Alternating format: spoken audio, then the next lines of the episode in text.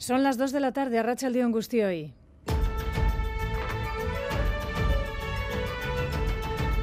Crónica de Euskadi con Aichiber Bilbao.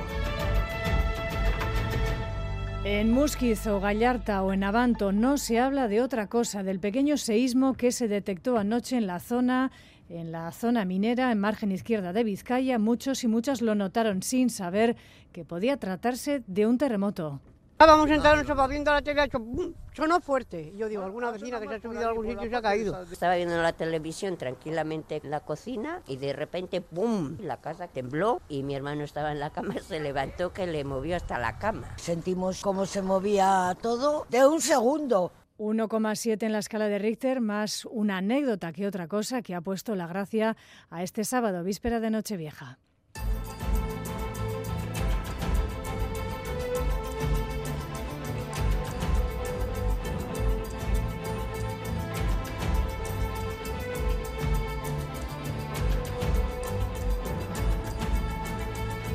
Para Terremoto, el político que ha traído el resultado de la consulta a la militancia de Podemos en Galicia para ratificar si quieren ir a las elecciones autonómicas de febrero con Sumar y ha salido que no. En la tierra de Yolanda Díaz salen adelante, por tanto, se imponen las tesis de sus ex compañeros morados, Pablo Iglesias y Yone Belarra. La izquierda, una vez más, condenada a perder fuerza en una contienda electoral. Y hoy, víspera de Nochevieja, que por lo demás está siendo de trajín en los mercados de nuestros pueblos y ciudades para recoger encargos o para hacer las compras de última hora. Todo marisco. Muy parecido al año pasado, o sea, no veo mucha subida. Yo creo que está parecido, ¿eh? A ver, todo ha subido. La merluza durante la época normal está más barata. La almeja pues también está un poquito elevado el precio, pero... Pues mira, la almeja fina hemos tenido a 68 y a 78. El percebe, bueno, ha habido de, de 80 a 120 también. Enseguida conoceremos el precio, por ejemplo, de la uva que entre la escasía que ya se nos anunció y que los precios se inflan aprovechando la ocasión, se paga a precio de bombón. Eso se paga, pero lo que no parece que estamos dispuestos a pagar son los billetes ocasionales de nuestros transportes públicos, que aún está por ver si van a tener subvención autonómica o foral o no y de cuánto puede que dejen de ser atractivos. La gente solicita que se mantengan los descuentos actuales. Ya no va a haber subvenciones con la Bari, se va a pagar, digamos, el doble. A nadie le gusta pagar. Es un poco más difícil pedir que la gente no saque el coche y, rebajar el descuento, ¿no? Yo creo que estábamos bien así y que mucha gente se ha movido en metro a raíz del descuento y me imagino que ahora la gente otra vez, eh, al tener menos descuento, volverá a sacar el coche. En los tiempos que estamos, el que ayuden con el transporte, pues me parece necesario. Pues luego igual cogemos más el coche. Servicio público bat denez izan behar zein edo doain, edo presio basua ez dagoena orain. Y en Usansolo hoy hay preuvas, como todos los años, pero este 2023 con más motivo, porque son ya el municipio 113 de Vizcaya. El alcalde de Galdacao nos decía esta mañana en Crónica de Euskadi fin de semana que este hecho se vive con absoluta normalidad. Hemos tenido ahora mismo pues preguntas de la gente, de, de los servicios y cómo va a quedar, pero esto va a ser un proceso gradual. El Ayuntamiento de Galdacao estará ahí para, para apoyar y para ayudar a, a Usánsolo a crear ese, ese nuevo ayuntamiento. En Galdacao siempre se ha tomado con naturalidad. Avance de la información deportiva, principales titulares del día. John Hernández, Arracha León. Arracha León, tenemos dos festivales del campeonato de parejas de pelota esta tarde, uno en la Brit, el otro en el Vizcaya de Bilbao. En la Brit juegan Ezcurdia y Tolosa ante Jaca y María Ezcurena. En Bilbao lo harán el Ordi Rezusta contra Lasso y Aranguren. Ayer, triunfo de Zabala y Zabaleta ante Peña y Albisupor, 22 a 17 en Sestao. Mañana en Tolosa sí estará Pello Echeverría, tras haberse probado hoy en Leiza. Por tanto, Artola e Imaz ante Pello Echeverría y Zabaleta mañana en Tolosa. También tenemos la final del parejas de remonte que se va a disputar esta tarde en Galarreta. Se enfrentan Urriza y Azpiroz ante Ansa y Martiarena. En baloncesto tenemos el día repleto de eventos. En Liga CB a las 6, Thunder Palencia Sur Nevilo Basket y a las 9 menos cuarto de la noche, Girona Basconia. En la Liga Femenina Endesa tenemos Derby en Maloste a las 6 y media entre lo Guernica e IDK Euskotren. Un, un IDK que ha comunicado que desde hoy Jory Davis deja de pertenecer a su club. Y media hora antes del derby, a las 6, jugará Araski en Salamanca ante Perfumerías Avenida. Por último, en ciclocross, Sabadiño acoge hoy desde las 9 y media de la mañana el Campeonato de Euskadi.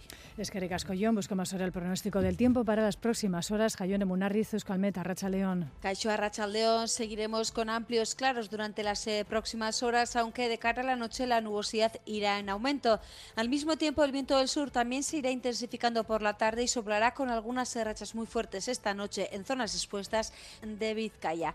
Y mañana domingo, último día del año de madrugada, nos alcanzará un frente, así que el viento intenso del suroeste girará a oeste o noroeste y comenzará a llover. Sin embargo, el paso del frente va a ser bastante rápido y ya por la tarde la lluvia cada vez va a ser más dispersa, la nubosidad también irá menos y para la noche remitirá en todo el territorio. Reciban un saludo de las compañeras y compañeros de esta crónica de Euskadi fin de semana. En el control técnico coordinan Paula Asensio y Asier Aparicio las 2 y 5 minutos de la tarde. Comenzamos. Crónica de Euskadi con Aichiber Bilbao. Día de trajín en los comercios. La foto la podemos encontrar en este momento durante toda la mañana en cualquier pueblo o ciudad de Euskadi, pero nos fijamos en el mercado de la Ribera de Bilbao. Allí está Xavi Segovia, Xavi Arracha León. Arracha León. ¿Hay movimiento por ahí, por el mercado? ¿En qué secciones has visto más gente esta mañana y sobre todo las cosas olvidadas o los caprichos de última hora?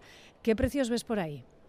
Bueno, sigue habiendo movimiento, hasta ahora algo ya menos que lo que había hace unas dos horas, pero está claro y se confirma claramente que los vascos estos días somos más de pescado que de carne. Las colas en las pescaderías son más largas y también diría que vamos a lo clásico, el langostino, la nécora, alguna cigala que otra o incluso también algún buey.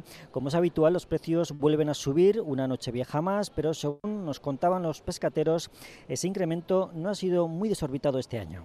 Pues mira, la almeja fina hemos tenido a 68 y a 78, cuchillo a 120, luego pues eh, el percebe, bueno, ha habido de, 80 a 120 también, pero bueno, eh, no ha sido un año excesivamente caro el marisco, ¿eh? Los clientes han hecho pacientes las colas durante toda esta mañana para pedir pues un poquito de todo.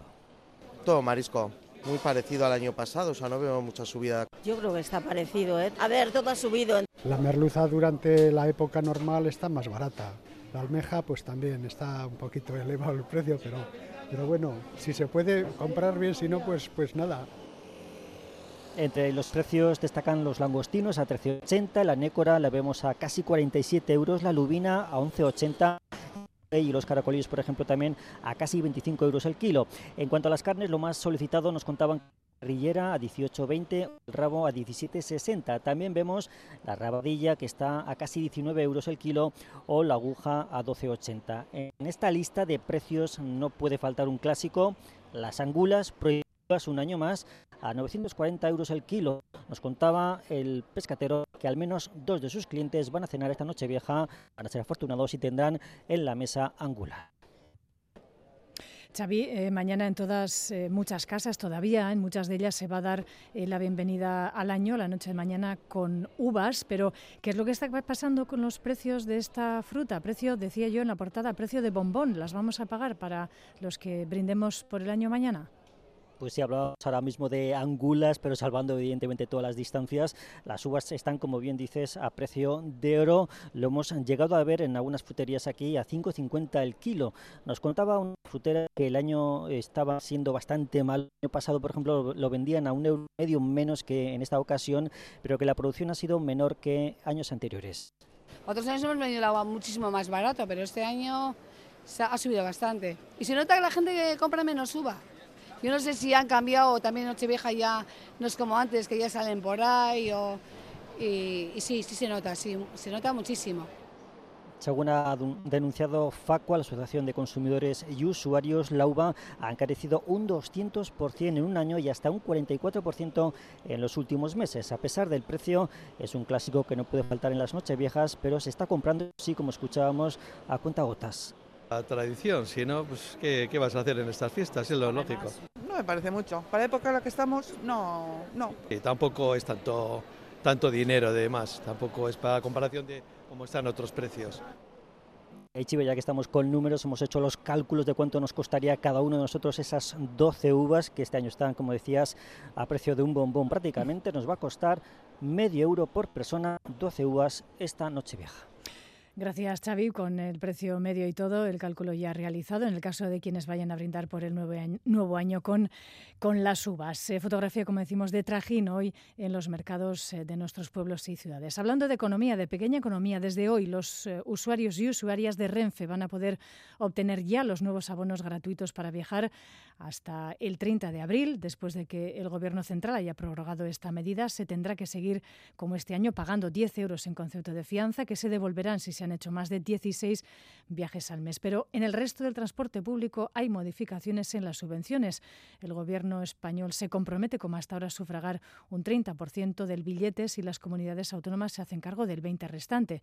Pero en Euskadi las diputaciones, en principio, han cambiado los criterios. Va a ser necesario tener tarjetas personalizadas o abonos mensuales para poder disfrutar de la subvención del 50%. En el metro de Bilbao, el Cabreo es considerable entre las usuarias y usuarios. No tendrán descuento en el billete ocasional o en las tarjetas Baric, tan solo como decimos en los abonos mensuales. Ya no va a haber subvenciones con la Bari, se va a pagar, digamos, el doble. A nadie le gusta pagar. Es un poco más difícil pedir que la gente no saque el coche y, rebajar el descuento, ¿no? Yo creo que estábamos bien así y que mucha gente se ha movido en metro a raíz del descuento y me imagino que ahora la gente otra vez, eh, al tener menos descuento, volverá a sacar el coche. En los tiempos que estamos, el que ayuden con el transporte, pues me parece necesario. Pues luego igual cogemos más el coche. Servicio público bat denez izan behar zen edo doain, edo presio basua ez dagoen orain. Precio de los transportes públicos, sobre los cuales todavía no está dicha la última palabra. La concreción de las instituciones todavía está por ver. Y en Musquiz, lo decíamos en portada, hoy no se habla de otra cosa, aunque haya sido muy pequeño en cada rincón. Se comenta el seísmo que se ha sentido esta pasada noche, no solo allí, en Musquiz, sino también en localidades de zona minera, como el caso de Gallarta. No provocó daños, ni personales ni materiales, pero sí, Lier el susto de muchos vecinos y vecinas. Faltaban siete minutos para medianoche cuando la tierra tembló levemente en Musqui, Sabanto y los municipios del entorno. Fue un terremoto ligero y muy breve, pero suficiente para despertar a más de uno que ya se había acostado. Sonó fuerte. Yo digo, alguna vecina que se ha subido a algún sitio y se ha caído. Y de repente, ¡pum! Un golpe así seco que me movió y la casa tembló. Sentimos cómo se movía todo. Y de repente hizo como brrr, así como, ¿sabes? Ruido muy fuerte, como que se ha roto algo. Fui a todo correr porque pensé que la cría se había caído de la cama. La sensación fue un golpe fuerte, que no sabes muchas veces, no estás acostumbrado. Una cosa así, una sensación rara. Para acabar el año, digo, vaya, con las uvas, pero bueno. El epicentro se sitúa a unos 10 kilómetros de profundidad de la localidad costera. En esta zona son poco habituales estos terremotos, ya que se encuentra alejada de la placa de los Pirineos. Agustín Larrea, experto en geotecnia.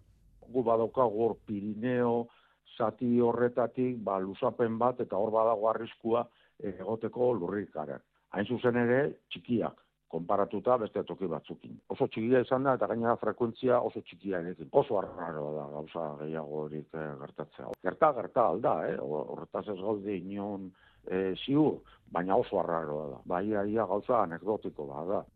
Sosdeya que recibió numerosas llamadas, pero desde el Departamento de Seguridad confirman que no se ha registrado ningún daño ni personal ni material. Y donde ha saltado la noticia, sin duda, ha sido en la consulta a las bases de Podemos en Galicia. Si bien la propuesta de la dirección allí era la de confluir junto con Sumar, donde y en Galicia, la tierra natal de Yolanda Díaz, la líder de Sumar, las bases de Podemos allí han decidido que no, que se debe hacer por separado. Las elecciones, como saben, se celebrarán el próximo 18 de febrero. Madrid y Sarobaza, recordemos que Pablo Iglesias, el ex número uno de Podemos, ex compañero de Yolanda Díaz, había rechazado esa opción que ahora ratifican las bases, incluso pidiendo el voto para el BNG. Cuéntanos. Sí, más de 2.500 militantes de Podemos han votado en una encuesta interna y un 62% se ha postulado por el no, no a ir en coalición con Sumar a los comicios gallegos. La mayoría de la militancia morada ha rechazado el preacuerdo alcanzado con Sumar para concurrir conjuntamente. Isabel Faraldo, la exconcejal de Coruña, será por tanto quien encabece la lista de los morados. Dicho de otra forma, Iglesias le gana el pulso a Díaz y es que el ex líder de Podemos ha animado abiertamente a los suyos estos últimos días a romper con Sumar e incluso a apostaba por votar al Benega en vez de a la propuesta de Díaz. A Marta Lois, hoy la secretaria general de los Morados, Yone Belarra, decía en Twitter que en Podemos las decisiones importantes las toma la gente y ha pedido que se respete el proyecto que lidera. Pues en este contexto, hoy Sánchez ha defendido la labor del gobierno de coalición en una carta a la militancia y frente a los insultos de la oposición, el presidente se ha puesto dos metas para el próximo año, para 2024, equiparar las pensiones al poder adquisitivo y subir el salario mínimo interprofesional. Crónica de Euskadi con Aichiber Bilbao. Las 2 y 14 minutos de la tarde continuamos en directo en esta crónica de Euskadi fin de semana con más asuntos. Legazpi se ha volcado hoy para homenajear a una de sus vecinas ilustres, vecina porque nació y empezó, empezó deportivamente allí y allí en Legazpi vive su familia. Hablamos de la jugadora del Fútbol Club Barcelona, Irene Paredes, Arracha León. Irene. Ah, Arracha León. Nos hace muchísima ilusión hablar contigo hoy. ¿Cómo te, has, ¿Cómo te has sentido? Habrá sido un subidón, ¿no? Muchos, muchos sentimientos encontrados. Sí, sí, nada, ha sido una mañana muy, muy especial. Eh, pues bueno, sentir eh, el apoyo y el calor de, de, tu pueblo, pues siempre es bonito. Además, ha habido muchas sorpresas, así que feliz por ello. Cuando empezaste con 14 años, ¿pensaste alguna vez poder llegar hasta donde has conseguido llegar, Irene?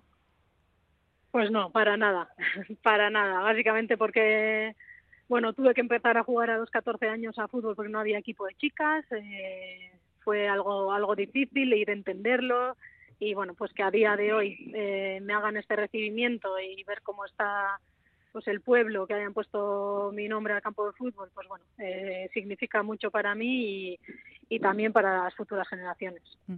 Quizás ese es el mensaje que das, que hemos escuchado en muchas ocasiones, ¿no? Sobre todo a niñas en el deporte base, ya sea el fútbol u otra disciplina, ¿no? Que las cosas se pueden conseguir a base de empeño, a base de tesón. Sí, sí, eso es. Eh, a día de hoy nada tiene que ver la imagen que tenía yo cuando empecé a jugar. no puedes jugar por por ser mujer, porque no hay equipos, porque nadie apuesta, a que hoy en día, pues bueno, las niñas tengan la opción de, de jugar, que nos tengan a nosotras como referentes, como te decía, que el campo lleve mi nombre, el nombre de, de una mujer, más allá de que sea el mío, pues son, son pasos grandes e importantes. Irene, una última. Eh, referente en tu posición en el campo en todos los clubes donde has estado, con épocas más duras, también grandes, grandísimos éxitos como este último campeonato del mundo. Todavía eres joven, pero eh, ¿qué te queda? ¿A qué aspiras en tu carrera futbolística? Bueno, he ganado muchas cosas, pero esas eh, se pueden repetir y luego pues hay hay otros títulos y otras competiciones, entre ellas, pues bueno, tenemos el objetivo de clasificar para los Juegos Olímpicos, que, nunca se ha clasificado la selección, entonces eso sería muy bonito y a nivel de club el seguir ganándolo todo eh, nos motiva y mucho. Pues eh, Irene, no te robamos más tiempo. Muchísimas gracias por dejar que nos coláramos en este día tan especial para ti. Sorionak por todos tus logros eh, dentro del campo, pero también fuera de, la cancha. Te dejamos que sigas con la celebración con los tuyos. Besar cada un diván. un arte. Vale, es que ricasco. Besar cada bar. Agur. Agur. Las 2 y 18 minutos de la tarde y continuamos con el repaso de las eh, principales noticias de esta jornada de sábado. Esta tarde-noche en eh, Usánsolo, el municipio 113 de Vizcaya, se van a celebrar las preuvas, algo que habitualmente se hacía en el barrio cuando pertenecía a Galdacao, algo que este año va a adquirir un sentido especial porque celebran que ya no son, o perdón, que son o se encaminan a serlo un municipio más, además de un pueblo. Esta mañana hemos hablado con el alcalde de Galdacao, con Íñigo Hernando, que nos decía que si bien han recibido gente preguntando cómo quedarán las cosas, el pueblo vive con normalidad la desanexión de lo que era un barrio, algo natural que finalmente va a ser posible por un acuerdo de cariz político en Madrid y que debería haber sido, nos decía, antes atendido. Será un proceso gradual, eso sí, a tres, entre Galdacao, la gestora Usán Solostarra y la Diputación Foral de Vizcaya dirimir eh, discrepancias en cuanto, o bueno, a solucionar eh, los futuros servicios y contratos, porque claro, ahora mismo tenemos muchos contratos en vigor que caducarán dentro de dos, tres o cuatro años algunos, pero algunos caducan al año que viene. Entonces, bueno, tenemos que coger un cronograma y es un proceso gradual, como he dicho, en el que nos tendremos que poner de acuerdo las tres partes para ir, eh, bueno, creando ese municipio de forma gradual y natural.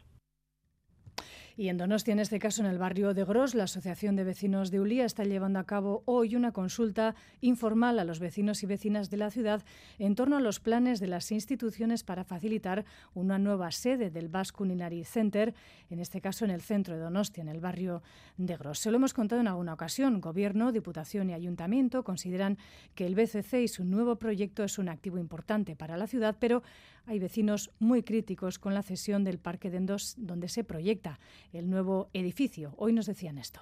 Queremos dar nuestro voto para decir que sí que queremos que se mantenga el parque de Manteo y de Cemorilla. 16 millones de euros para un proyecto que no va a repercutir en la ciudadanía, quitar parques, eh, ceder gratuitamente el suelo. Hemos puesto ya eh, cuatro recursos en, los diferentes juzgados y esperamos que ya pronto se realicen los juicios y que por fin los jueces nos den la razón sobre poder mantener nuestros parques, que son los únicos parques que tenemos en y más asuntos. La Guardia Civil, junto con Policía Nacional y Vigilancia Aduanera, hemos conocido hoy que han detenido a cinco personas en España y en Holanda por presuntos delitos de tráfico de drogas vinculados a la intervención de más de dos toneladas de cocaína. La mitad de la mercancía se aprehendió en el puerto de Bilbao, en un contenedor de plátano, Susana Armentia.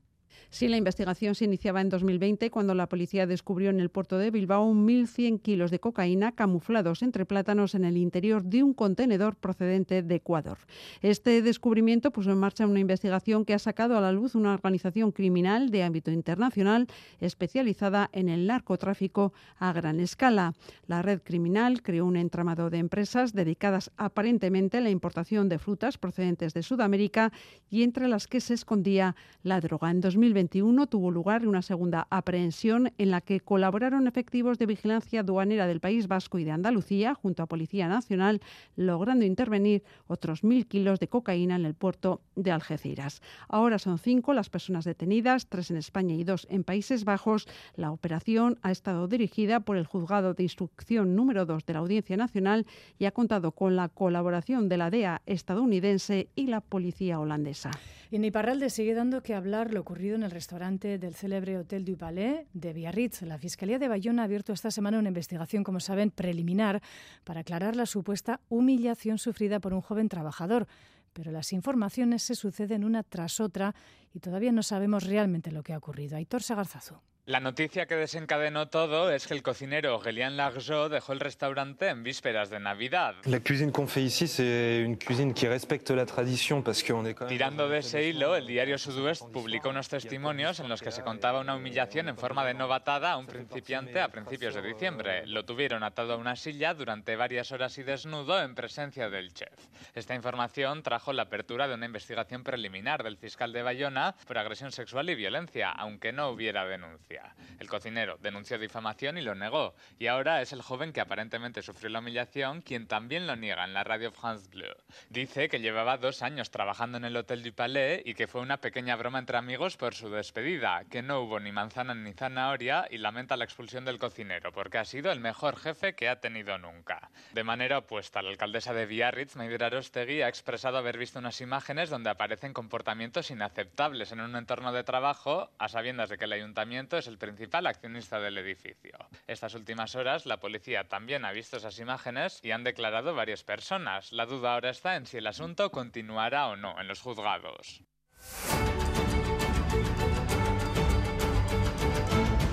Las 2 y 22 minutos de la tarde abrimos página internacional por un instante. En Argentina, tras el anuncio de su, la asunción, mejor dicho, de su cargo, el nuevo presidente Javier Milei y el país vive un auténtico torbellino. Una semana después de presentar un decreto de necesidad y urgencia, el Gobierno ha enviado al Congreso del país un proyecto de ley que va a afectar a todos los ámbitos de la vida cotidiana, la economía, la política de los argentinos, bajo el pretexto de una emergencia múltiple. Se va a dar, o esa es la intención del presidente, plenos poderes al Ejecutivo hasta final de 2025, final del mandato de ley. Se propone eliminar o reformar directamente o añadir 664 leyes saltándose el Poder Legislativo en una afrenta sin comparación en la historia del país. Se ha convocado ya una huelga general para el próximo 24 de enero. Saludamos en Buenos Aires a nuestro compañero, compañero Iñaki Ramayo, Iñaki Arracha León. Egunon para ti. Una ley eh, ómnibus, diríamos. Mi ley eh, pretende gobernar el país ya no como un presidente, sino casi casi como un emperador.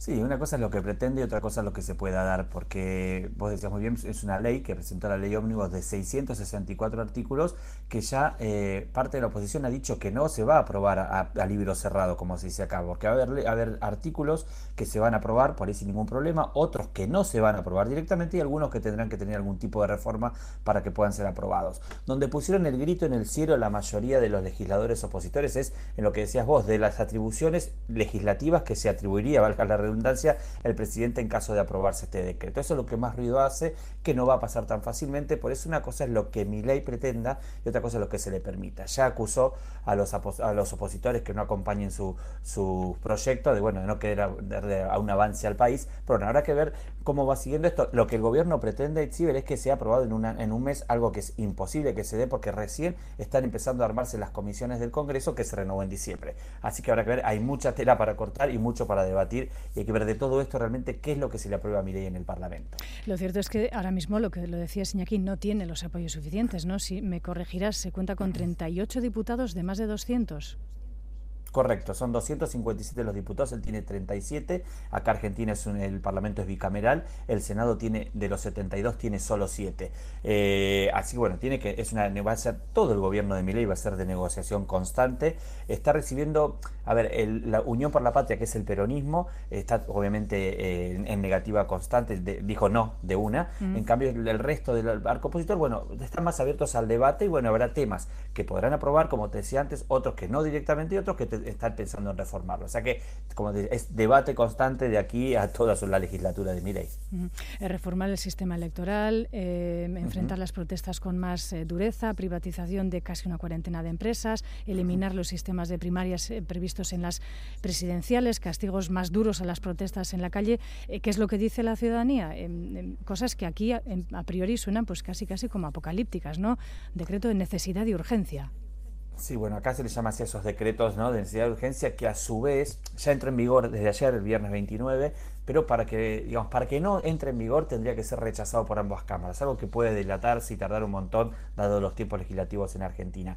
Pero en cuanto a lo que vos decías, el apoyo o así que tenga, eh, bueno, va a ser, eh, digamos, mi ley no lo va a tener, la gente lo está acompañando todavía, porque mi ley, eh, bueno, la gente quiere estos cambios rotundos. Hay muchos cambios que por ahí suena a la, distancia, suena como eh, dejó sin trabajo a 5.000 personas del Estado, personas que, trabajan en el Estado, y en realidad es, la mayoría de esos gente que no iba a trabajar, por los cuales se le va a quitar ese trabajo. Los planes sociales, por ejemplo, también se hará una redistribución, porque ahí estaba para el clientelismo político, ya que había intermediarios que eran los que repartían estos planes a gusto del consumidor, podríamos decir, mm. y quienes los obligaban a ir muchas veces a marchar en contra de una decisión del gobierno. Esto se terminaría, había un eh, directamente se le entregaría los planes a la gente que lo necesita, incluso había gente de Ciber que eh, tenía planes y tenía trabajo en el Estado también. Bueno, todo eso lo está revisando, lo van a revisar. Que eso no está mal visto, es lo que la gente realmente quería. Después ya, coartar libertades, ahí no lo va a tener muy fácil, la gente no se lo va a permitir. Yo creo que tiene un cheque en blanco, pero no a muy largo plazo.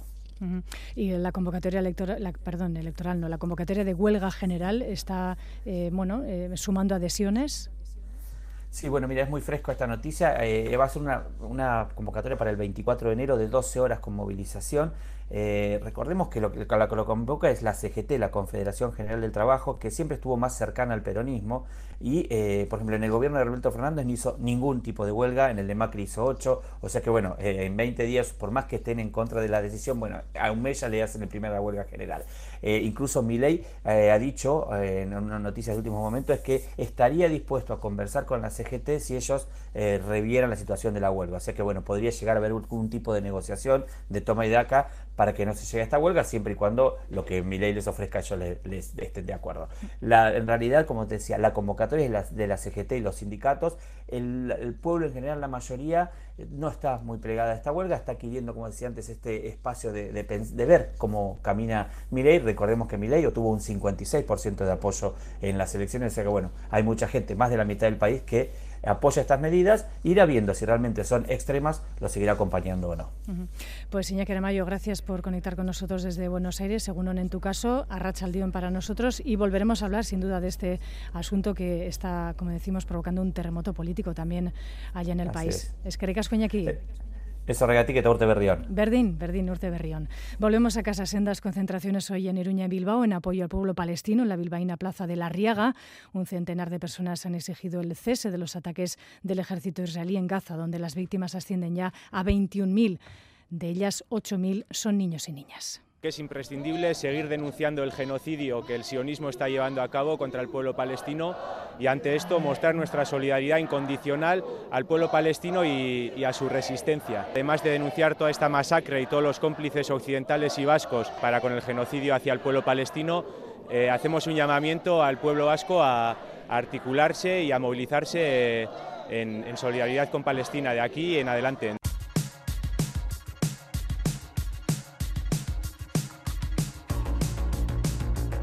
Las 2 y 29 minutos les dejamos con la banda Donostierra Nogen que toca esta noche en su ciudad, en Donosti, dentro de la gira por su nuevo trabajo Aven Cirque, la cita en la sala Dabadaba a las 8 y media para ir calentando el final de año. Gracias por su atención, Viararte.